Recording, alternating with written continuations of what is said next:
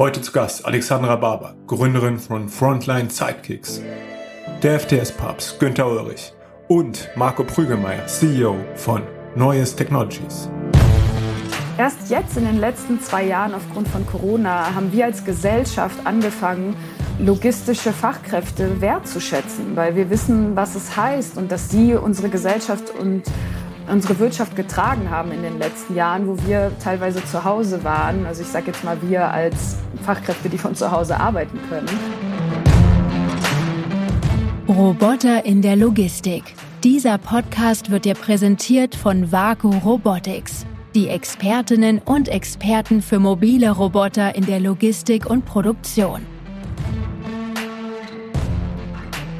Willkommen bei Roboter in der Logistik, das Vaku-Update. Ich bin euer Host Viktor Splittgerber von Vaku Robotics. Heute habe ich gleich drei Gäste eingeladen, um mit ihnen in einem Robotics Roundtable eine Weltpremiere über die Kommunikation von FTS-Projekten und über die Aspekte der Projektplanung zu diskutieren. Ich begrüße Alexandra Barber von Frontline Sidekicks, den FTS-Papst Günter Ulrich und den CEO von Neues Technologies Marco Brügemeier. Hallo. Hallo. Hallo Viktor. Vielleicht könnt ihr jeder äh, kurz einen Satz zu euch selbst sagen und euch vorstellen. Alex, vielleicht fängst du an. Ja, gerne.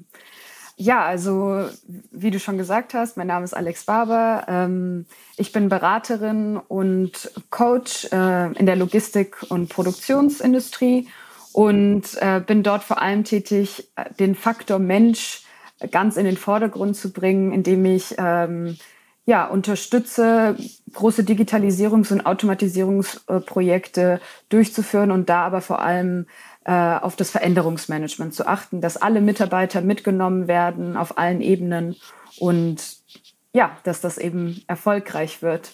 Günther, genau. Du genau, warst ja schon mal bei uns, aber sag gerne noch mal zwei, drei Sätze zu dir. Ja, mein Name ist Günther Ulrich. Ich äh, habe mein Leben dem äh, der mobilen Robotik äh, verschrieben und äh, kümmere mich eigentlich auch, so, so empfinde ich mich um Menschen, also so wie die Alex auch, aber nicht vielleicht nicht äh, um äh, nicht so sehr um alle Mitarbeiter, sondern mein Fokus liegt beim Betreiber von Anlagen, also die Leidtragenden in Projekten im Endeffekt, die diejenigen, die hinterher die ganze Verantwortung tragen müssen und mit dem, was da geliefert und und, und installiert worden ist, leben müssen. Also ich kümmere mich um die Belange der Betreiber, der Endkunden. Sehr schön, Marco. Ja, mein Name ist Marco Prügelmeier. Hallo zusammen. Ähm, ich habe äh, einen langen Hintergrund in der Logistik äh, bei BMW, ähm, war dort unter anderem auch mal einer dieser Betreiber äh, im Motorenbau in München, äh, habe viele andere Stufen dort durchlaufen und äh, hatte am Ende die Gelegenheit, ein Innovation Lab für die Logistik aufzubauen und dort ähm, ja alle alle neuen Innovationen im Bereich der Logistik zu testen und auch selber zu bauen mit dem Innovation Lab. Und ähm, nach der Ausgründung eines äh, sozusagen internen Startups mit Idealworks habe ich mich selbstständig gemacht und äh, habe eine Beratung gegründet und ein eigenes äh, Robotikunternehmen, die Neues Technologies, wo wir ähm, eine automatisierte Lösung ja letztendlich bis runter zum Einzelhandel bieten im Prinzip dort reingehen, wo vorher Automatisierung noch nicht möglich war oder finanziell noch keinen Sinn gemacht hat. Genau. Ja, äh, vielen Dank euch. Ähm, ich freue mich auf jeden Fall, dass ihr dabei seid. Lasst uns gerne ins Thema starten. Äh, es geht um den Fachkräftemangel erstmal. Ne? Das ist die Ursache, warum wir hier überhaupt da sind, warum wir auch automatisieren müssen. Ich habe selbst erlebt, ähm, ewig lange Schlangen am Flughafen äh, einfach weil Personal gefehlt hat. Das ist ja auch ähm, insbesondere äh, dein Thema, Alex. Ähm, was hast du zu dem Thema rausgefunden? Ja, also rausgefunden, was soll ich sagen? Also zu dem Thema ist, ist wichtig zu sagen, dass wenn wir von Fachkräftemangel reden, als allererstes, es geht darum, dass die Leute, die wir suchen, entweder die Industrie verlassen haben vielleicht aufgrund von Corona die Industrie nicht mehr attraktiv ist und eben nicht die richtigen Kompetenzen und Fähigkeiten haben, um diese Position zu übernehmen oder sie einfach nicht übernehmen wollen. Also das, das kann ja auch beides sein. Und Momentan ist es äh, ist die Situation sehr vielfältig, weil wie schafft man es in einer Zeit, wo Fachkräftemangel ist, jetzt auch noch gleichzeitig Mitarbeiter zu schulen oder neue Mitarbeiter einzustellen und die Zeit dafür zu schaffen, dass die sich anlernen. Also das ist einfach ein Thema, was ich sage jetzt, wir wissen es alle, historisch gewachsen ist, dass wir nicht frühzeitig agiert haben. Ich glaube, der Flughafen, was du jetzt gerade als Beispiel genannt hast, ist ist so ein Thema. Hätte man das erwarten können? Hätte man vorher Leute äh, schulen können, rechtzeitig dafür? Hätte man attraktivere Pakete bieten müssen, teilweise finanziell, teilweise auch ja, flexible, flexiblere Pakete. Also es gibt unfassbar viel, die mit Arbeiterattraktivität in der Industrie zu tun haben. Wie attraktiv ist ein Arbeitgeber in der Logistik? Und ähm, ja, und was will auch die, die neue Generation, also vor allem die jungen Leute? Sind auf jeden Fall viele Themen, die, die sich da zusammentun. Ja, also letzten Endes, äh, was könnte man also jetzt tun, auch von der Politik oder auch von der Wirtschaft, um Fachkräfte in die Produktion, in die Logistik überhaupt zu bekommen? Ja, ähm, ich, ich kenne das hier ähm, in Berlin wo wir sowieso wenig äh, Industrialisierung haben oder wenig ähm, Produktionsbetriebe und die Unternehmen sich wahnsinnig schwer tun, definitiv. Ja, mhm. ja also ich glaube, vor allem muss man es schaffen, dass die Logistik als attraktiver Arbeitgeber dargestellt wird und, und dass man halt ein gewisses Employer-Branding nicht nur an sich als Unternehmen, sondern auch für die Industrie an sich macht. Und ja, zum einen Digitalisierung und Automatisierung zieht viele Leute an, weil sie sagen, okay, das ist ein spannendes Thema, aber jeder hat immer noch im Hinterkopf, okay, wo, wo bleibt denn da, also wenn ich da jetzt reingehe und dann wird dann digitalisiert und automatisiert, was passiert denn dann mit meiner Position? Aber ich finde, viel wichtiger ist halt auch einfach die Kultur, die dahinter ist. Wie schafft man es, eine angenehme Arbeitskultur und Führungskultur zu haben und das spiegelt sich auch jetzt in der, in der Pflege wieder, ne, wo ihr sagt, der Arbeitsalltag ist total stressig, man hat nicht genügend Zeit, man wird nicht wertgeschätzt und genau so ein ähnliches Thema haben wir auch in der Logistik. Also die, die Arbeit, erst jetzt in den letzten zwei Jahren aufgrund von Corona haben wir als Gesellschaft angefangen, logistische Fachkräfte wertzuschätzen, weil wir wissen, was es heißt und dass sie unsere Gesellschaft und unsere Wirtschaft getragen haben in den letzten Jahren, wo wir teilweise zu Hause waren. Also ich sage jetzt mal wir als Fachkräfte, die von zu Hause arbeiten können.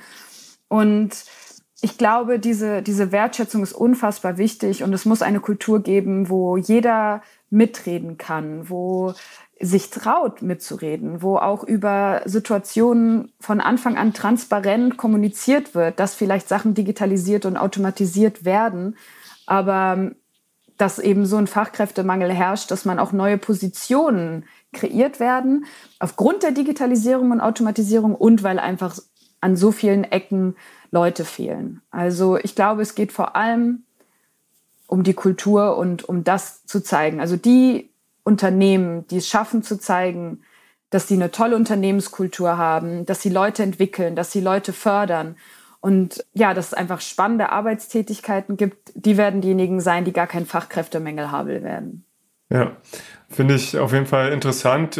Wenn wir vielleicht noch ähm, ein, ein sozusagen Level in, in die Praxis weitergehen, ist ja auch auf jeden Fall meine Erfahrung, dass gerade in der Interaktion ähm, zwischen Mensch und Maschine, sage ich mal, oder, oder der Mensch in dem Prozess den meisten Bedarf an äh, Anpassung haben, ja, den, den meisten Kommunikationsbedarf. Äh, vielleicht ähm, da auch ähm, an Günther, wie weit ist auch deine Erfahrung da, ähm, die Praxis mit einzubinden, vielleicht auch die, die Manager auf, äh, auf Arbeitsebene einzubinden? Was Alex gesagt hat, ist aus meiner Sicht richtig.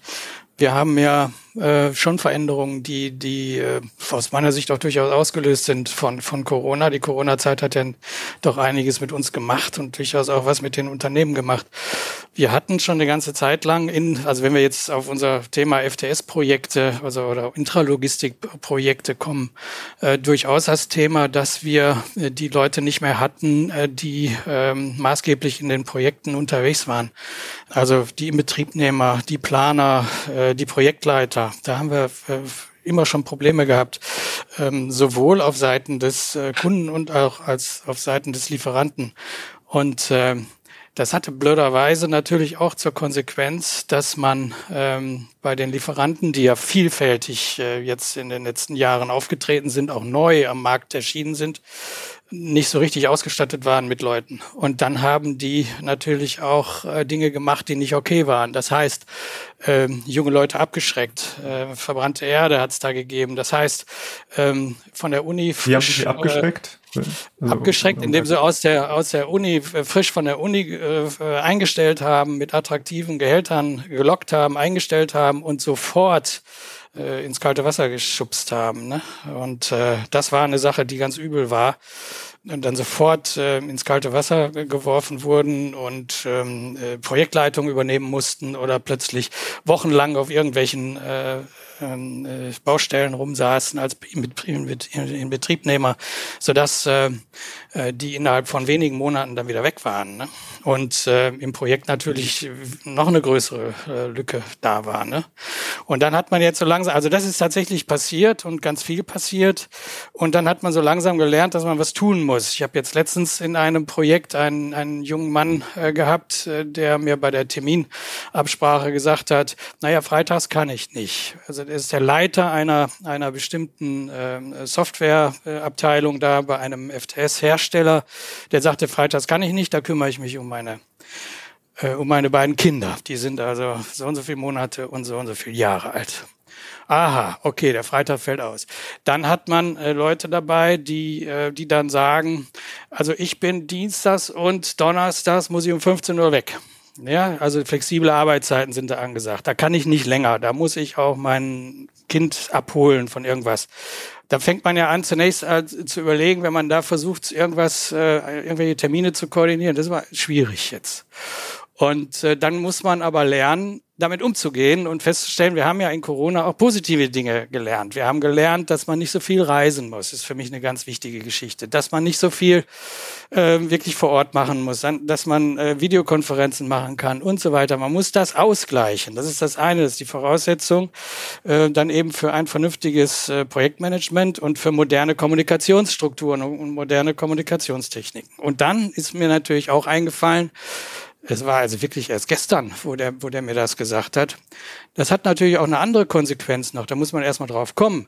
Das heißt, wenn dieser junge Mann jetzt äh, diese flexiblen Arbeitszeiten mit den geringeren Kernarbeitszeiten hat, dann ermöglicht der damit aber ja auch auf der anderen Seite seinen Ehepartner äh, auch vielleicht einen ähnlichen Job äh, äh, zu übernehmen und viel früher äh, in, einzusteigen in die in die Arbeitswelt, vielleicht nicht gerade in der Logistik, aber woanders, so dass man in Summe, wenn man die beiden dann sieht als kleine Einheit, als kleine gesellschaftspolitische Einheit, dass man dann auf einmal wieder Positives daraus ableiten kann, ne? dass die in Summe vielleicht doch wieder mehr machen können für uns alle, für die Gesellschaft als der eine alleine, als er noch noch, äh, wie, wie das ja in der Vergangenheit war, voll, volle Kanne gearbeitet hat, aber eben seinem Ehepartner dann verwehrt hat, äh, in, ins Arbeitsleben zu gehen. Ne? Das sind so Dinge, die ich da sehe. Ja. Marco, ich hatte mitgekriegt, dass ähm, BMW beispielsweise auch ähm, viel in dem Bereich gemacht hat, ähm, die, die Mitarbeiter da mitzunehmen, auch ja aufgrund der gewachsenen Strukturen, ähm, was Betriebsrat und so weiter angeht.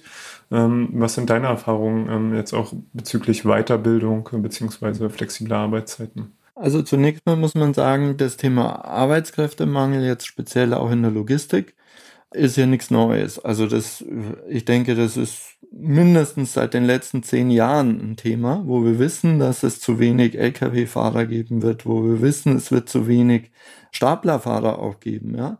Im Übrigen auch nicht nur in Deutschland, das ist genauso in den USA. Wir hatten auch in den USA Probleme ähm, dann mit der Rekrutierung von Staplerfahrern. Ähm, irgendwie hat man sich dann immer noch auch mit Zeitarbeitsfirmen und so weiter über Wasser gehalten. Ja? Aber dass das auf uns zukommen wird, ähm, ist ganz klar gewesen. Ja? Äh, Instandhaltung, äh, Günther, was du auch angesprochen hattest, also speziell die technischere Seite, also äh, ich nenne mal den typischen Instandhaltungsjob, äh, das ist immer schon eine Mangelqualifikation gewesen. Also ich habe da noch nie was anderes mitbekommen, weil es einfach sehr technisch spezielle Leute sind, ja, die man da braucht. Mm, und von daher ähm, ist es jetzt eigentlich nichts Neues. Vielleicht ist es durch Corona nochmal verschärft worden. Und äh, wenn man sich ja die ganzen Studien zur Altersstruktur anschaut, wird das noch viel, viel schärfer werden. Und äh, Alex, du hattest einen äh, Satz genannt, äh, viele wollen bestimmte Tätigkeiten auch gar nicht mehr ausführen. Und ähm, das ist auch ganz nachvollziehbar, ja, wenn man jetzt irgendwo in, gerade in der Logistik, wenn man jetzt irgendwo steht und äh, stapelt den äh, ganzen lieben Tag nur leere Behälter aufeinander. Ja? Äh, das ist für mich eine Tätigkeit, äh, die schreit förmlich nach Automatisierung. Ja? Und ähm, da ist es auch nichts äh, als, als negativ zu sehen. Ich, ich denke, wir müssen da rauskommen, auch als in der Gesellschaft, dass alles Automatisierung erstmal einen negativen Touch hat. Ja? Äh, du hattest Betriebsrat genannt, Viktor.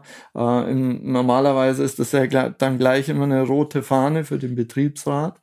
Ähm, und das muss es nicht sein, weil wenn man das offen anspricht, äh, wenn man die Probleme offen anspricht, wenn man da auch nicht äh, ähm, ja jetzt irgendwie äh, was vorgaukelt, was gar nicht ist. Ja, man sagt hier, das ist ein Arbeitsplatz, der der ist prädestiniert für die ähm, für die Automatisierung. Und äh, letztendlich muss man das halt nur so machen, dass es strukturiert abläuft, ja, dass die Leute dann nicht von heute auf morgen irgendwo äh, äh, dastehen und nicht wissen, was sie machen, ja, dass es da Pläne gibt, dass man das frühzeitig macht und es war auch immer ähm, so ein Bestreben, äh, ein persönliches Bestreben bei mir, äh, bei BMW, dass man da nicht unkontrolliert in so eine Situation reinläuft. Jetzt, jetzt gibt es die technischen Automatisierungsmöglichkeiten. Ja, jetzt will die auch das Unternehmen haben, aber jetzt wissen wir nicht, wohin mit den Leuten. Ja? Und dazu muss ich das Ganze einfach planen. Und da gehört der Betriebsrat dazu, da gehören die Leute selber dazu, ja. Und man muss das sehr viel dann natürlich auch erklären, ja. Und zwar ehrlich erklären. Ja. Das war ähm, ganz stark auch meine Erfahrung. Es hat nie irgendwo einen Aufschrei gegeben, wenn man gesagt hat, das ist der Plan, das ist der Hintergrund, warum wir das machen und das ist das Ziel, das wir verfolgen. Und das wird nicht von heute auf morgen passieren, sondern es gibt gewisse Stufen dazu ähm, dann war das immer von allen Seiten her, ähm, ich sag, sehr gut akzeptiert. Äh, problematisch wird's nur, wenn man sagt, ja so, jetzt haben wir hier einen Roboter, der, äh, der macht jetzt diesen Job. Ja, wohin jetzt mit dem Mitarbeiter? Das, äh, ja, da haben wir uns nichts überlegt. Ja, äh, dann sehe ich das kritisch. Ja, und äh, von daher will ich da ein bisschen auch die die Tür öffnen für das Thema Automatisierung. Das ist nicht Schlechtes. Ich glaube, in den nächsten zehn Jahren werden wir uns alle freuen über jede Möglichkeit, wo wir automatisieren können, weil wir die Arbeitskräfte gar nicht mehr haben werden. Mhm. Ja, das ist richtig. Ich, ich, ich finde das äh, sehr interessant auch, ne, was, was, du als Erfahrungsbericht sagst, ähm, auch wie sich bestimmte Bereiche ändern, verändern. Wir sprechen ja über Logistik viel. Und gerade wenn man jetzt in die, also in die klassische Logistik guckt, egal ob jetzt Handelslogistik oder E-Commerce, das sind auch die Unternehmen, die da arbeiten, die Kontraktlogistiker, in erster Linie Unternehmen, die darauf spezialisiert sind, Menschen zu managen, die aber auch in relativ einfachen Tätigkeiten oftmals arbeiten. Ne? Große, eine große Anzahl von Menschen, die aber ähm, jetzt nicht so einen hohen Ausbildungsgrad hat. Ne? Und auf einmal muss man wahnsinnig viel in einer ähm, Firmenkultur ändern und auch in der, in der Art, wie man Weiterbildung organisiert, weil der Ausbildungsgrad, der, der steigen muss, um die ganze Automatisierung, die ganze Robotik, die da kommt, dann halt am Ende auch bedienen zu können. Ne? Also am Ende drehen sich damit komplette Firmen. Ähm, mich würde interessieren, Alex, äh, du hast dich jetzt ja insbesondere darauf ähm, spezialisiert mit deiner Beratung, ähm, hier auch Unternehmen zu unterstützen, was sich eigentlich ändern muss in, in, in so einem Umfeld. Ja, also ich finde ein, ein Thema, was, ähm, was oft vergessen wird, ist, wir haben es ja gerade schon genannt, dass es heißt, oh ja, die Mitarbeiter denken, Automatisierung, Digitalisierung ist mit Stellenabbau verbunden und kann auch der Fall sein. Ähm, nichtsdestotrotz ist es wirklich so, wenn man mit den Mitarbeitern redet und es gibt auch einige Stat ja, Statistiken, wo es heißt, tatsächlich äh, ist die Mehrheit freut sich darauf zu sehen, wie können gewisse Digitalisierung oder auch Automatisierung deren Alltag verbessern, damit sie eben nicht mehr diese Tätigkeiten machen müssen, die sie bisher machen. Wovor größere Angst herrscht, ist tatsächlich einfach, wie du gesagt hast, das Erlernen dieser ganzen Tätigkeiten und wo man am Ende stehen wird. Du hast ja schon gesagt, es sind teilweise ähm, ja, Mitarbeiter, die vielleicht keine Ausbildung haben, manche haben vielleicht eine Ausbildung, aber ähm, viele haben vielleicht in den letzten 20 Jahren gar nicht so viel Neues lernen müssen. Und jetzt ähm, kommt eine große Welle äh, auf sie zu und ähm, sollen innerhalb von kürzester Zeit sich jetzt äh, viele Sachen aneignen. Und ich sage selber aneignen, weil ganz, ganz viele eben kein strukturiertes äh, Trainingsprogramm haben, sondern einfach heißt, okay, hier kommt, ja, hier kommt das eine Projekt oder das andere Projekt und jetzt müssen wir das alle ähm, lernen. Und ähm, was ich da normalerweise mache, wenn ich damit reingehe, also es, es, ist unfassbar wichtig, da eine Struktur zu haben. Es ist unfassbar wichtig, die Leute m, da mitzunehmen und vor allem mit denen zu arbeiten, ähm, die richtig Lust drauf haben. Und es gibt immer die Leute, die richtig, richtig Lust drauf haben. Und ähm, die äh, zuerst mit, in, mit ins Boot zu holen. Und, ähm, und oftmals ist es ja auch so auf dem, in der Logistik und auch auf dem Shopfloor, ähm, die Mitarbeiter sind ja gewohnt, voneinander zu lernen. Sehr oft so, dann kommt ein neuer Mitarbeiter, ja, folgt dem mal oder schau mal, was der macht.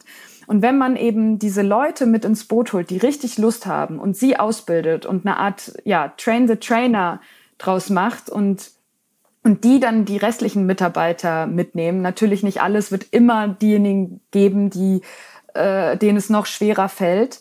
Ähm, aber das ist auf jeden Fall schon mal ein Anfang. Und was auch wichtig ist, ist grundsätzlich auch eine emotionale Stütze zu bieten. Also es gibt viele Mitarbeiter, die haben eben diese Ängste. Es gibt manche, die lernen langsamer und brauchen einfach länger. Und diesen Mitarbeitern halt auch zu vergewissern, wir, wir brauchen dich oder wir brauchen euch und es ist okay und äh, welche Unterstützung wird noch gebraucht, weil wir wissen alle, Lernen während Stress und Angst funktioniert nicht besonders gut.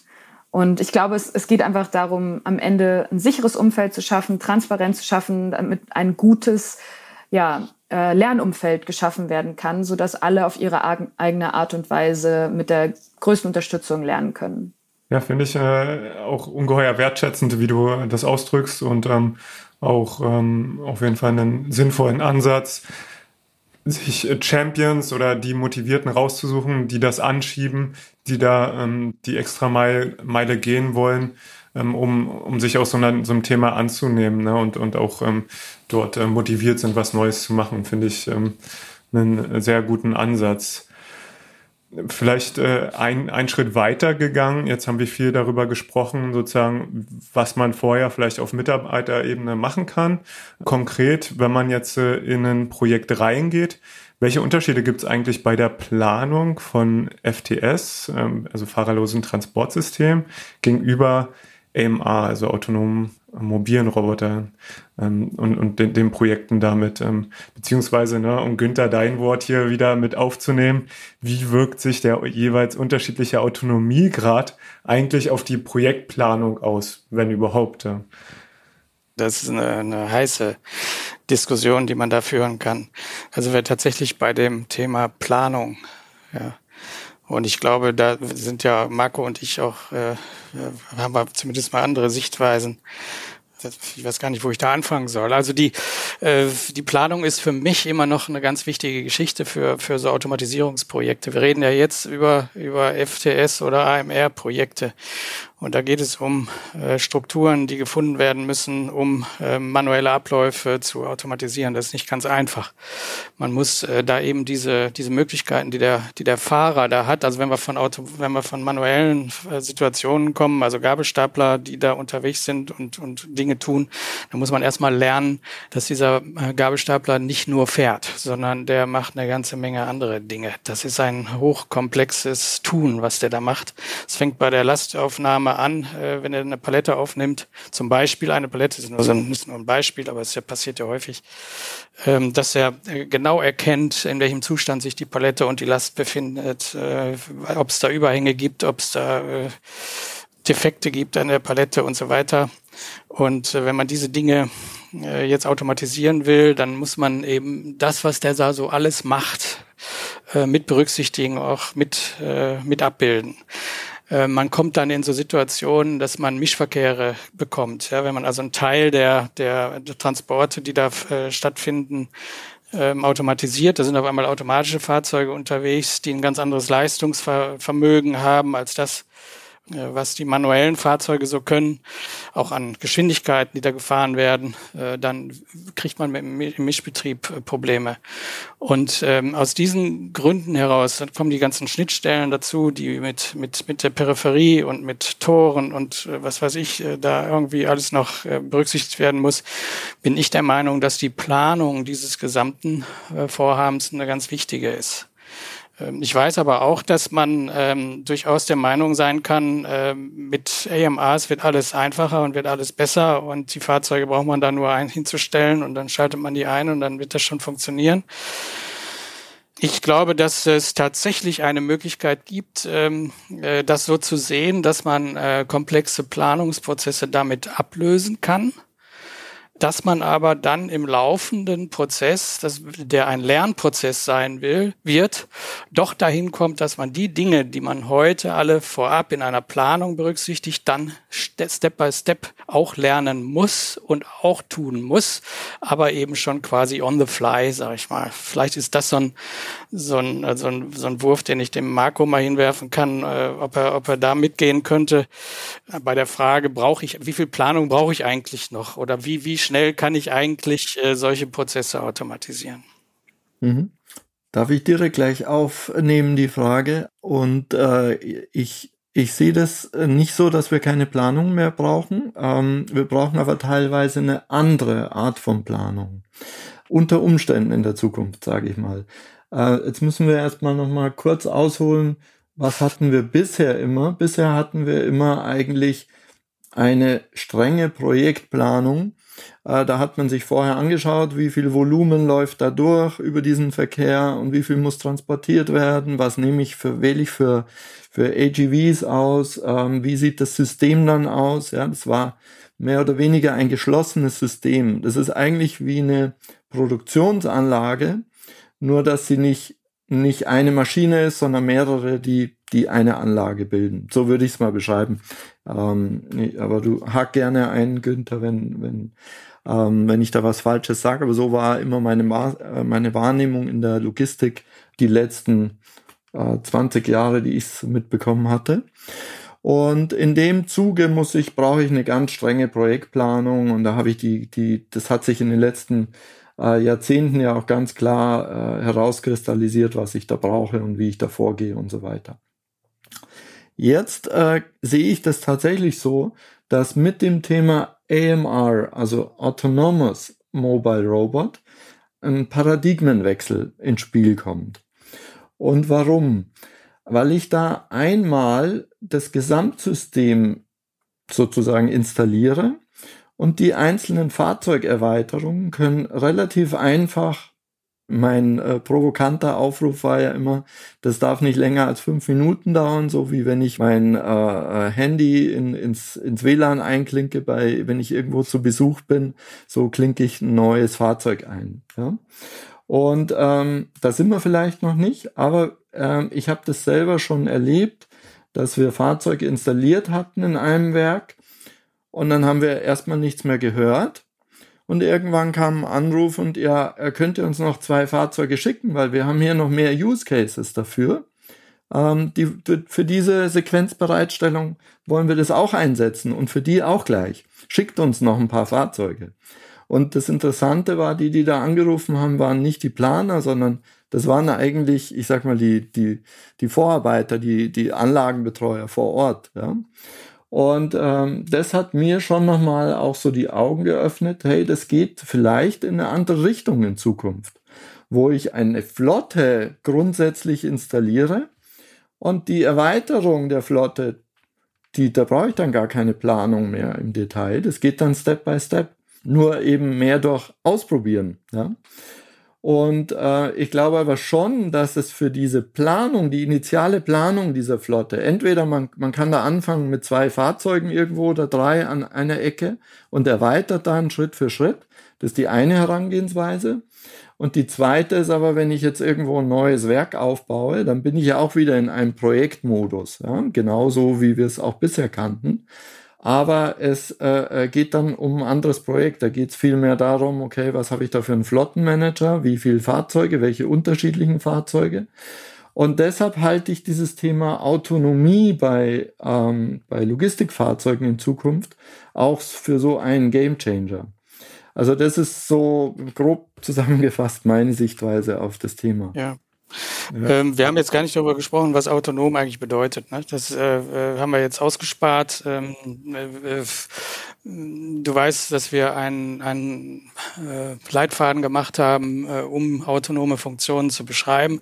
Man kann da also sehr genau beschreiben, was genau wollen wir unter Autonomie verstehen und welche autonomen Funktionen wollen wir jetzt als vorhanden annehmen und welche nicht. Ich glaube, die, die Idee dabei ist ja grundsätzlich, dass solche Fahrzeuge viel mehr Eigeninitiative ähm, ergreifen können und selber Entscheidungen fällen können und mit, mit Störeinflüssen umgehen können, als das in der Vergangenheit gewesen ist. Das ist so, so die allgemeine Sichtweise dieser Geschichte. Ich glaube tatsächlich, ähm, dass das alles äh, Sinn machen kann. Man muss nur die entsprechenden äh, Anwendungsfälle dafür haben. Ja, die Anwendungsfälle müssen stimmen. Und ähm, in der Produktion ist es aus meiner Sicht üblicherweise so, da sind wir innerbetrieblich unterwegs und wir haben es mit äh, unterwiesenem Personal zu tun. Ähm, da kann man einiges machen und einiges, einiges akzeptieren, aber im Endeffekt geht es da immer um Leistung und Durchsatz. Und wenn es um solche Begriffe geht, dann sind die Maschinen, die dahinter stehen, die, die Anlagen, die, äh, die Montageinseln oder wie auch immer, was da, was da auch immer produziert, die maßgeblichen Taktgeber. Und da sind wir beim Begriff Takt. Und dann muss das Transportsystem bedarfsgerecht agieren dann muss das genau so funktionieren, wie die Maschinen das brauchen. Wenn die eine neue Palette brauchen, dann muss das System eine neue Palette bringen. Und dann kriegt das Ganze so ein Gesamtbild oder macht das Ganze so ein Gesamtbild, was aus meiner Sicht erstmal relativ wenig autonome Funktionen braucht. Im Gegenteil, ich bin sogar der Meinung, dass in solchen Fällen autonome Funktionen stören können, ins Chaos führen können. Ich glaube, dass ähm, äh, solche Funktionen sogar sicherheitstechnische Probleme mit sich bringen können. Das heißt, ich glaube, dass es wichtig ist, jede einzelne dieser Funktionen, wenn die gefordert werden, zu überdenken und nachzuprüfen, macht das Sinn in dieser Anwendung? Üblicherweise im innerbetrieblichen Einsatz bin ich der Meinung, die Maschinen geben den Takt vor und wir müssen den Takt realisieren. Und da können sich die Fahrzeuge bitte nicht überlegen, selber überlegen, ob sie jetzt links oder rechts rumfahren oder ob sie jetzt auf der linken Spur oder auf der rechten Spur oder in der Mitte fahren, sondern die sollen bitte rechts fahren und die sollen auf vorgegebenen Spuren fahren. Das wäre erstmal dem äh, Organisationsprinzip äh, entsprechend, was wir immer dem FTS zugeschrieben haben. Das FTS ist ein Organisationsmittel. Und ähm, jetzt gibt es natürlich viele Anwendungen, die ganz anders aussehen. Das sind vor allen Dingen Anwendungen in äh, öffentlich zugänglichen Bereichen. Also da, wo, wo äh, äh, Privatpersonen vielleicht rumlaufen, wo Kinder rumlaufen, wo Patienten rumlaufen oder wo behinderte Menschen rumlaufen, Tiere rumlaufen, äh, Hunde, Katzen rumlaufen. Wenn ich in solchen Dingen unterwegs bin, in solchen Umgebungen äh, unterwegs bin, dann habe ich nicht mehr die Leistung und Durchsatz als Zielsetzung, sondern dann habe ich eine ganz andere Ausprägung der Anwendung und da bin ich selbstverständlich bei maximaler Autonomie, die ich da brauche von den Fahrzeugen. Dann müssen die was ganz anderes können als das, was innerhalb der äh, Produktion. Ja, ich, ich sehe das aber eben auch ein Vorteil in der Industrie. Die Möglichkeit auszuweichen, in bestimmten Grenzen natürlich. Ja, ich gebe dir absolut recht, das darf ja jetzt nicht in einem Chaos enden am Ende des Tages. Nur was wir schon gemerkt haben, speziell auch in den letzten zehn Jahren, würde ich mal sagen, dass das Thema Flexibilität eine immer größere Rolle äh, gespielt hat bei uns. Ja. Und es war schlichtweg nicht mehr hinnehmbar, dass wir eine AGV-Flotte reinnehmen und du brauchst irgendwie drei Wochen, um von dem Installationsdienstleister einen Punkt A nach Punkt B versetzen zu lassen. Ja. ja. Das ist nicht mehr, nicht mehr mit den Prozessen und mit der Schnelllebigkeit der Prozesse zu vereinbaren. Das heißt, diese Einschränkung, was darf das Fahrzeug und was nicht, äh, das muss man natürlich äh, äh, machen. Und das machen ja auch die meisten Flottenmanager, hoffentlich, ja, dass ich irgendwelche No-Go-Areas definiere oder sage, hier darfst du nicht durchfahren oder hier habe ich jetzt gerade eine Baustelle, die, die, die, der, die Durchfahrt ist gesperrt und so weiter. Sowas muss ich definieren können. Nur der Unterschied ist, dass ich das nicht mehr definiere über irgendjemanden, der, der dann kommt und äh, nochmal mir irgendwie den Preis XY berechnet und zwei Wochen dafür braucht, sondern das macht der, der Vorarbeiter in diesem Bereich oder das macht der, äh, ähm, ja, der, ich sag mal, der Hallenspezialist an der Stelle. Und man kann das selber machen, weil es nicht mehr so ist, so schwierig ist, dass ich da irgendein kryptisches System bedienen muss, sondern dass ich da ähm, im Flottenmanager die schraffierte Fläche drüber ziehe und sage, okay, ist jetzt eine No-Go-Area fertig. Ja? Und das heißt, auch da ändern sich gerade Funktionsmechanismen. Und ähm, ich gebe dir auch recht, ich brauche nicht für jede, für jeden Anwendungsfall brauche ich volle Autonomie irgendwo, ja, oder Autonomiefunktionen.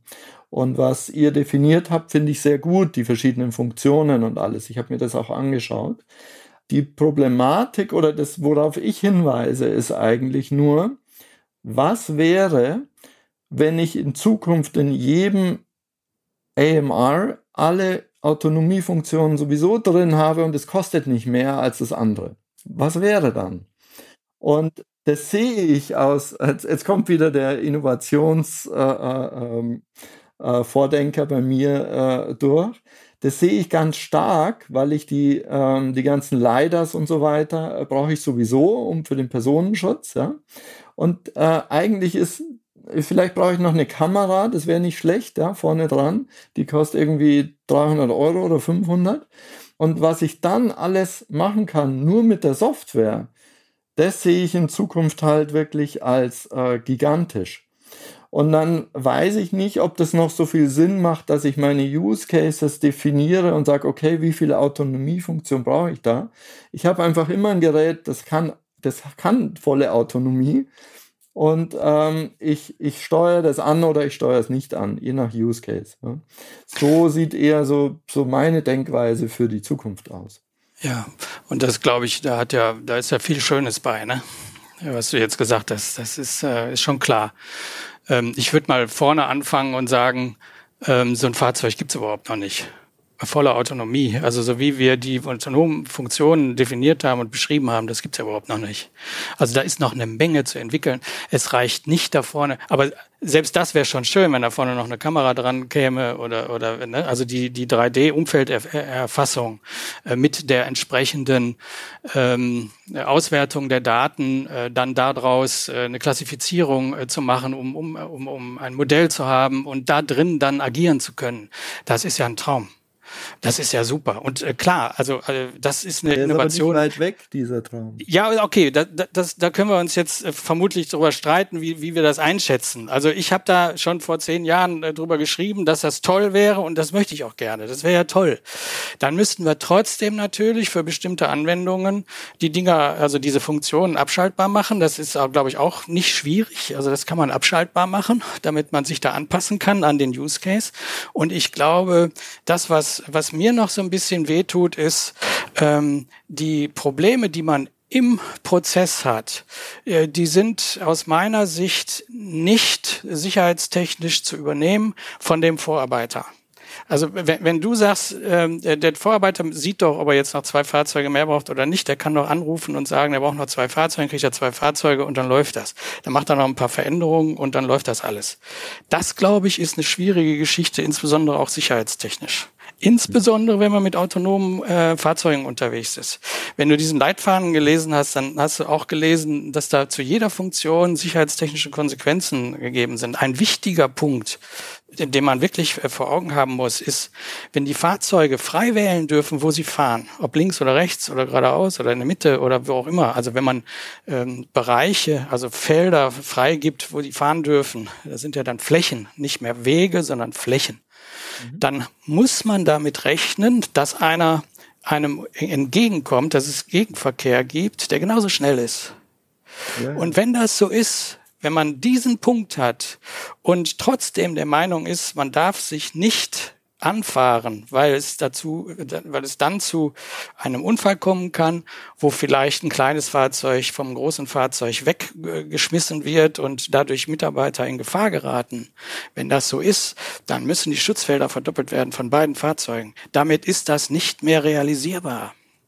Und also in vielen Fällen, man kann in vielen Fällen die Schutzfelder nicht, nicht verdoppeln. Das funktioniert gar nicht. Das ist so ähnlich wie bei uns auf der Autobahn. Auf der Autobahn ist es für uns schon schwierig genug, den halben Tacho einzustellen als Sicherheitsabstand, oder? Das wisst ihr alle. Das ist schwer genug. Und jetzt kommt einer und sagt, stellen wir den ganzen Tacho ein als, als Sicherheitsabstand. Da kriegst du den Verkehr nicht mehr abgebildet. Das funktioniert überhaupt nicht. Deshalb meine ich, die Last der Verantwortung, gerade für sicherheitstechnische Themen, die kann nicht auf äh, Vorarbeitern liegen, sondern die muss woanders liegen. Aber ich folge dem, insbesondere auch das, was Alex sagt. Wir brauchen Mitarbeiter, die machen wollen und die haben wir, die finden wir und die wir so schulen können, dass sie diese Kompetenz dieser, dieser Dinge übernehmen können. Und dann eben im Kleinen vielleicht äh, dann die, diese Planungsaufgaben äh, machen, die ich immer noch sehe. Also das wird es immer noch geben. Und äh, wichtig dabei ist eben, äh, dass, die, ähm, dass diese Mitarbeiter äh, das selber machen können. Das ist richtig. Und dass wir insbesondere, und das war auch so eine Kernaussage von dir, Marco, und da bin ich ganz bei dir, die Inbetriebnahmezeiten müssen runter. Also mhm. das kann nicht sein. Da sind wir uns völlig einig. Und das war ja auch früher so in der Automobilindustrie. Da hat jemand angerufen und wir müssen da noch eine, eine Position dran und da brauchen wir zwei Fahrzeuge mehr. Und da war das ein Projekt von, von, ich hätte jetzt fast gesagt, einem halben Jahr. ja, das weißt du mindestens genauso gut wie ich. Und dann hat das gekostet. Das weißt du noch besser als ich, was das dann gekostet hat. Und da muss ich dir recht geben. Das kann natürlich überhaupt nicht sein. Das geht nicht. Da müssen wir von weg. Wir müssen ja auch die Mitarbeiter vernünftig einsetzen, auch in ihrer ähm, äh, so viele haben wir ja gar nicht und da können wir nicht hier auch die Baustellen hier ein halbes Jahr lang beschäftigen, nur weil da äh, zwei, zwei neue Fahrzeuge, äh, also das geht überhaupt nicht. Also die Baustellen müssen, müssen, müssen leer, die müssen abgeschlossen werden, die Abnahme muss her, das muss schnell gehen, das ist natürlich selbstverständlich, äh, das ist ein Ziel für die, für die nahe Zukunft, äh, ob jetzt autonom oder nicht autonom, das wäre mir ganz egal, aber ich, ich sehe den Viktor wackeln, ich muss mal, ich, ich halte mich mal ein bisschen zurück, ja. aber ich glaube, ich habe dir in vielen Punkten recht gegeben, Marco, oder? Ja, genau, wir, ich, nä wir nähern uns an. ich, äh, ich, ich habe auf jeden Fall ein paar interessante Punkte mitgenommen, ne? auch ähm, ähm, was das jetzt angeht, so diese dynamische, ja schon fast agile ähm, Umsetzung von solchen Projekten ist auch unsere Erfahrung im Übrigen, warum wir VacuSense zum Beispiel entwickelt haben, dass man überhaupt sieht, wie viel Auslastung habe ich dann auf einem bestimmten Fahrzeug. Ne? Habe ich da jetzt 50, 30, 80 Prozent Auslastung und nur dann weiß ich ja, wie viel zusätzliche Fahrzeuge ich brauche. Das war das eine. Ähm, und das andere, es gibt eben die neuen Rollen, die man auch bei solchen Projekten gerade mit AMA braucht. Beispielsweise den Robot Operator, wo man ähm, auch investieren muss, um dort sein Personal weiterzuentwickeln. Das würde mich halt jetzt auch nochmal von Alex interessieren, ähm, was es da eigentlich auch an, an Kulturveränderungen gibt, ähm, wie man ähm, das, sage ich mal, in einem, in einem, vielleicht auch eher klassisch hierarchischen äh, Unternehmensstruktur halt schafft, ähm, jetzt äh, so eine Ausbildung und, und auch die Verantwortung am Ende ein Stück weit mehr auf, auf ja, du sagst immer Frontline Sidekicks so, auf die, auf die wirklich die die auf dem Shopfloor arbeiten, ja, dahin zu verlagern. Also du meinst, ähm, inwiefern, wenn man den Robotic Operator hat, also du meinst grundsätzlich die Ausbildung in die Richtung, wie man das schafft, auch in einem hierarchischen Unternehmen da sich hinzuentwickeln? Ja. Okay, ja, also, ähm, also ich glaube, es gibt schon viele, die, also da fange ich wieder an mit den Leuten. Es gibt schon einige, die grundsätzlich an sowas Interesse hätten. Es, es macht immer viel mehr Sinn, mit den Leuten zu arbeiten, die Lust darauf haben. Das, das macht einmal einen großen Unterschied. Und ich glaube auch, dass sowieso Unternehmen mehr und mehr ihre internen Entwicklungsprogramme oder Trainingsprogramme ähm, aufbauen müssen oder halt zusammen. Also wenn man jetzt wirklich so eine Art Ausbildung, also Robotikausbildung in die Richtung machen will, dann, dann bin ich mir eigentlich sicher, dass mittlerweile auch Schritt für Schritt, das ist jetzt das, wo ich, wo ich tatsächlich mir nicht hundertprozentig sicher bin, aber zusammen mit der IHK äh, auch gewisse Ausbildungsprogramme entwickelt werden, äh, werden müssten. Ja, ich weiß jetzt nicht, wie weit die sind. Ich glaube, die sind noch nicht so weit, was, was das angeht. Aber das ist, glaube ich, ein Thema, was jetzt in der Zukunft noch, noch kommen müsste, dass man sagt, okay, wir haben gewisse Ausbildungen dafür, wo man auch die jungen Leute da mitnimmt. Und dann ist das, also dann funktioniert das auch, also natürlich in einem ganz normalen hierarchischen äh, Unternehmen. Es geht ja jetzt auch nicht darum, alle Hierarchien abzubauen, sondern auch in einem hierarchischen Unternehmen kann man ganz normal die Mitarbeiter anständig wertschätzen und weiterentwickeln. Und ja, also ich glaube, das ist, das ist, glaube ich, ein wichtiges Thema. Entweder man macht intern speziell seine, sein eigenes Programm, wo man wirklich die Leute äh, entweder ganz frisch mitnimmt, weil man sagt, ja, das sind die, die da richtig Lust drauf haben, die gerade reinkommen und dann so ein richtiges Ausbildungsprogramm macht, oder man nimmt halt die Leute, die natürlich auch unfassbar viel Erfahrung schon haben, sich äh, auskennen und, und die aber halt auch Lust haben, sich weiterzuentwickeln. Und ich glaube, dann wird man das sehen, weil was ich auch immer wichtig finde, in dem Zusammenhang zu beachten, ist auch, wenn man diese Weiterentwicklung macht und wenn man diese Ausbildung macht, dass das auch zu höherer Verantwortung führt und da muss es dann auch einen gewissen Gehaltsausgleich geben. Also ich glaube, das wird oftmals vergessen wir, also zumindest was ich äh, mitbekommen habe in der Logistikerproduktion, da wird immer schön, ja, wir bringen dir dies bei und das und dann hast du noch äh, diesen einen Handschuh hier und dann machst du das jetzt noch selber und wir nähern uns Schritt für Schritt und geben mehr Verantwortung den, den Werksmitarbeitern oder Logistikmitarbeitern. Aber oftmals fehlt dann auch diese, diese gehaltliche ähm, Incentive beziehungsweise das, das fehlt halt oft. Und, und ich glaube, das muss dann auch nochmal mit angepasst werden. Also für mich entwickelt sich das dann zu einer Person, ähm, man sagt ja im Englischen so typisch dieses Blue Color, White Color äh, Worker, dass es eher so, so eine Mischung daraus wird. Mhm. Ähm, ich habe schon auch von Grey Color gehört. Also da gibt's es, glaube glaub ich, viele Begriffe. Ähm, aber dass es halt wirklich so ist, dass ähm, ja, wir uns wegbewegen von diesen klaren tayloristischen Arbeitstrennung und die arbeiten und führen aus und die denken. Und ich glaube, dass so eine Ausbildung und vor allem auch im Bereich Robotics unfassbar wichtig ist und, und sich eben diesem, ähm, ich nenne es jetzt mal Grey Color Mitarbeiter zuordnet. Ja, ja, finde ich spannend. Ne? Du sagst quasi, dass diese Grenzen zwischen den Welten verschwimmen. Ne? Das ist ja auch das, was wir gesagt haben vorhin, dass in den Projekten nicht mal ein klassischer Planer sitzt, der ähm, an seinem Schreibtisch sitzt, sondern die Planungsaufgaben an, an die Werker, ähm, äh, Mitarbeiterinnen dort übergeben wird und, und damit halt also insgesamt sich auch die Kommunikation verändert und ähm, auch ähm, letzten Endes, wie, wie, wie die arbeiten, wie sie entlohnt werden. Ne? Hm. Vielleicht, ähm, ich habe ja so ein bisschen die Zeit mitgestoppt. Äh, wir haben nochmal die Chance, insbesondere den Marco zu fragen.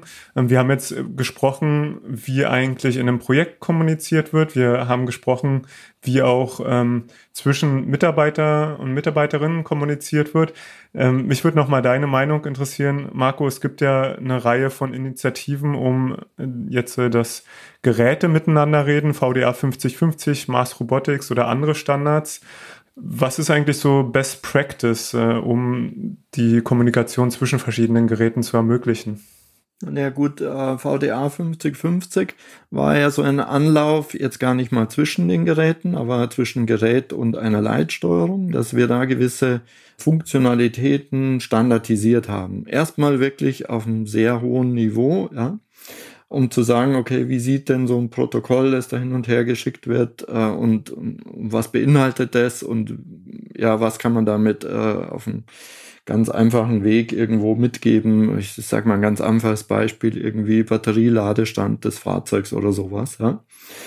Und ähm, das ist, glaube ich, in Zukunft immer wichtiger, ähm, weil ich ja nicht homogene Flotten haben werde. Das heißt, ich werde ähm, Fahrzeuge haben von einem Hersteller A oder von einem Typ A, nennen wir es mal erstmal Typ A und Typ B, die in einem Flottenmanager irgendwo, der zumindest mal in einer Halle fahren müssen, ja, und sich begegnen und so weiter. Und damit auch irgendwo Daten austauschen müssen. Als Kunde würde ich mir auch wünschen, ich könnte verschiedene Hersteller miteinander sprechen lassen, weil ich ja nicht angewiesen sein möchte auf einen Hersteller.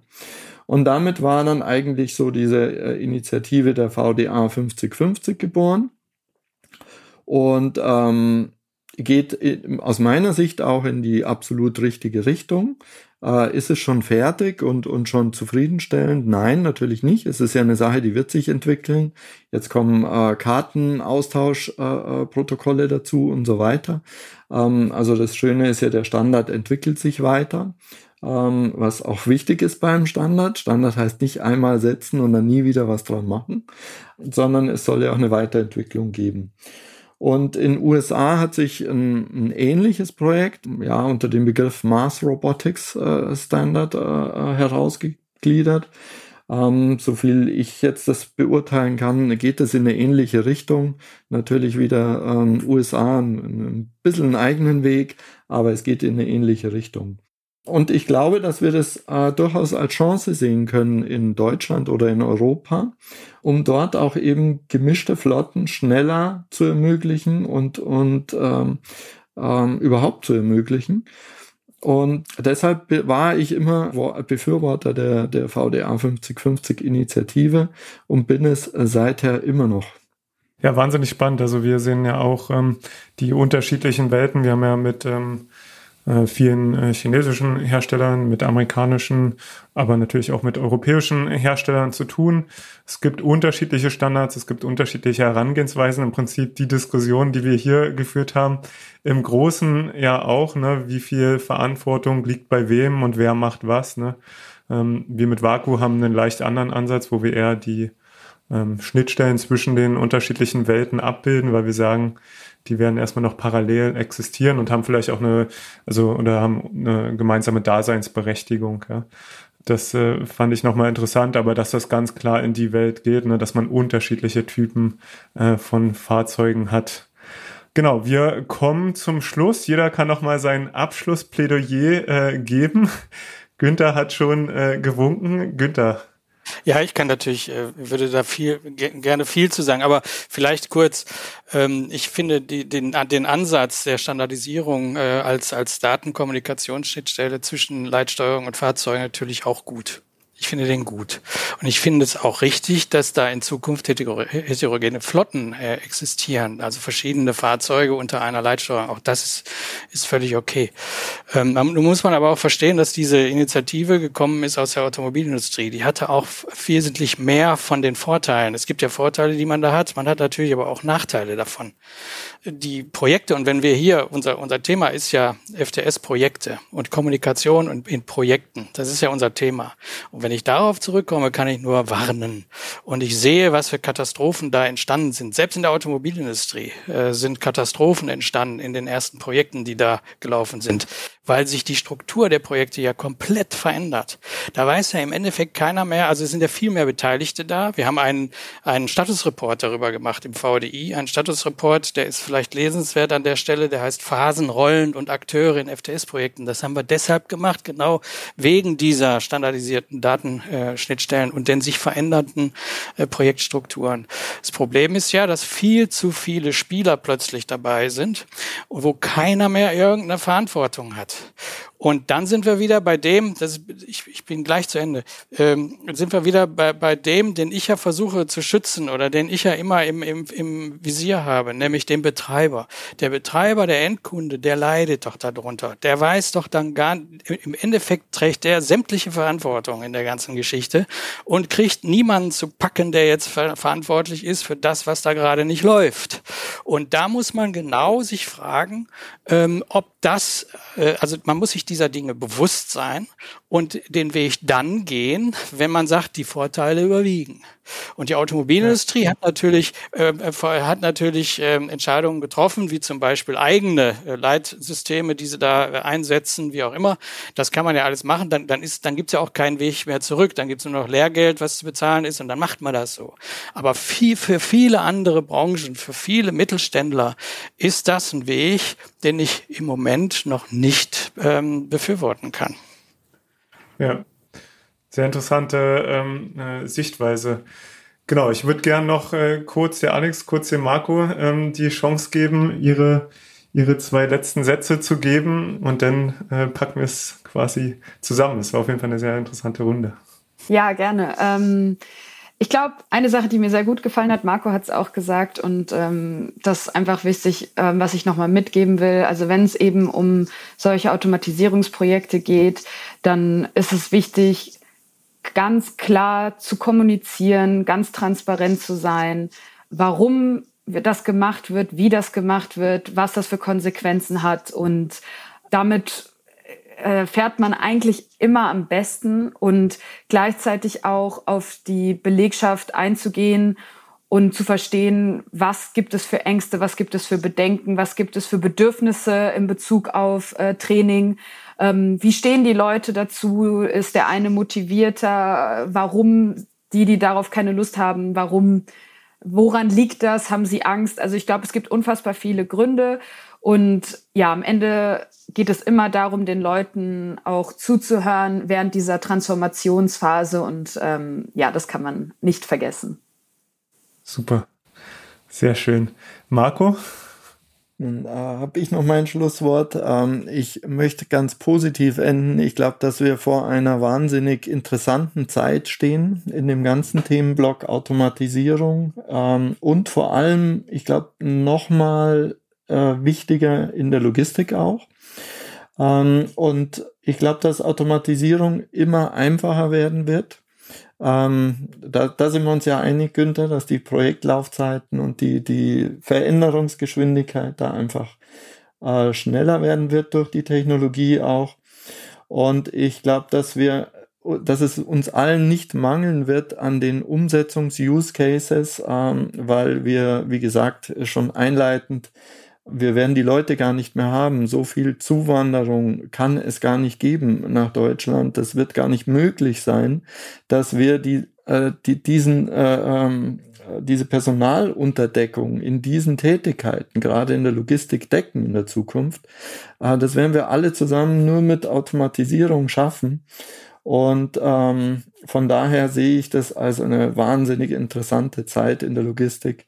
Und äh, um da nochmal einen Aufruf zu starten, ich glaube, für jeden jungen Menschen, der sich jetzt für die Logistik entscheidet, das wird sehr, sehr spannend, aber auch durchaus anders werden als in der Vergangenheit.